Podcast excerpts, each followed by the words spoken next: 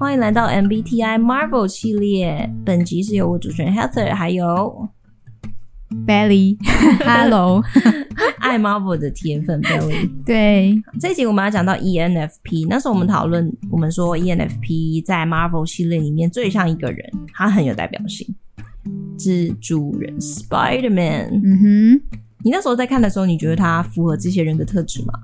有哎、欸，而且我我其实也蛮喜欢蜘蛛人的，嗯、就是觉得他很很很聪明，很灵活，然后又很可爱。对，他是很可爱，年龄最小的嘛，金熊里面。对啊，算算是复仇者联盟最小的。他跟钢铁人很要好，就是他们的联系的关那种关系，我觉得蛮奇妙的。他们很像，但是又有点不一样。你觉得他跟钢铁人互动为什么有什么有什么特别之处？呃，因为他。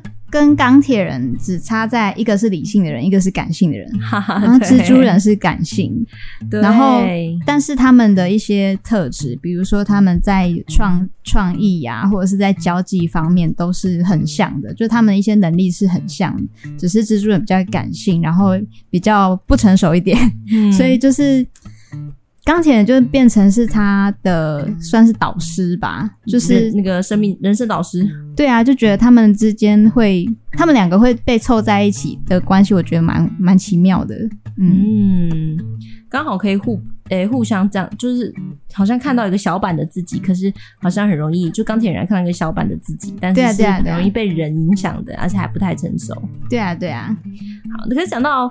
ENFP 呢，我们说像奋斗者啦，有一些特质。那你觉得除了刚刚讲的，就是可爱好玩啊，他还有什么特质非常符合 ENFP？嗯，我觉得他他就是很，他在电影里面有一个蛮明显，就是他很不在乎自己的学业，很不在乎就是世俗的生活的一切，就是很不喜欢日复一日的那种生活模式，嗯、所以他会一直想要。用蜘蛛人身份，然后去找，哎、就是附近有没有坏人可以抓啊，或者是，呃，要怎么样才能加入复仇者联盟啊？就是要怎么样才能完成那个东尼史塔克要他去做的事情啊？就是他一直专注在一些他有热忱的事情，然后对于那些很无聊的生活小事，他根本一点都不在意。对，这个完全是 ENFP，ENFP 又呃，我觉得有一个英文是这样说，是他们是 dreamer，他们是。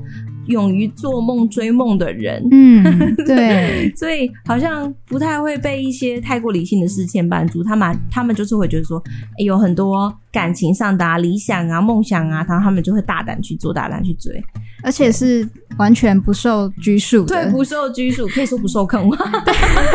我不知道你们身边有 ENFP 的朋友们，你们或者是你们在收听这一集的，然后你们是 ENFP 的朋友们，会不会常常觉得说会被身边的朋友或是家人讲说有点不受？控，或者是说很活泼，然后很嗯脱缰野马的感觉，嗯，对对。可是往好的讲，就是大胆追梦，嗯、不被局限，不被拘束。所以我觉得他把这个人格特质运用在蜘蛛人这个角色，就是蛮符合的。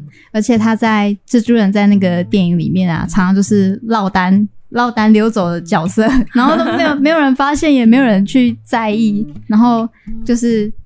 很有趣，就就常常就是不受拘束这样子。我觉得这也跟有一个点有关，因为 ENFP 不喜欢无聊，他们喜欢探索新鲜事。嗯、对，所以你会发现他好像他虽然是为了救世界，可是其实也是受他的本身的性格的驱动力，就是要不停的转换工作，转换各种形象、各种形态，嗯，然后去探索未知的事情，所以好像显得很大胆，不害怕危险的事情。嗯嗯嗯。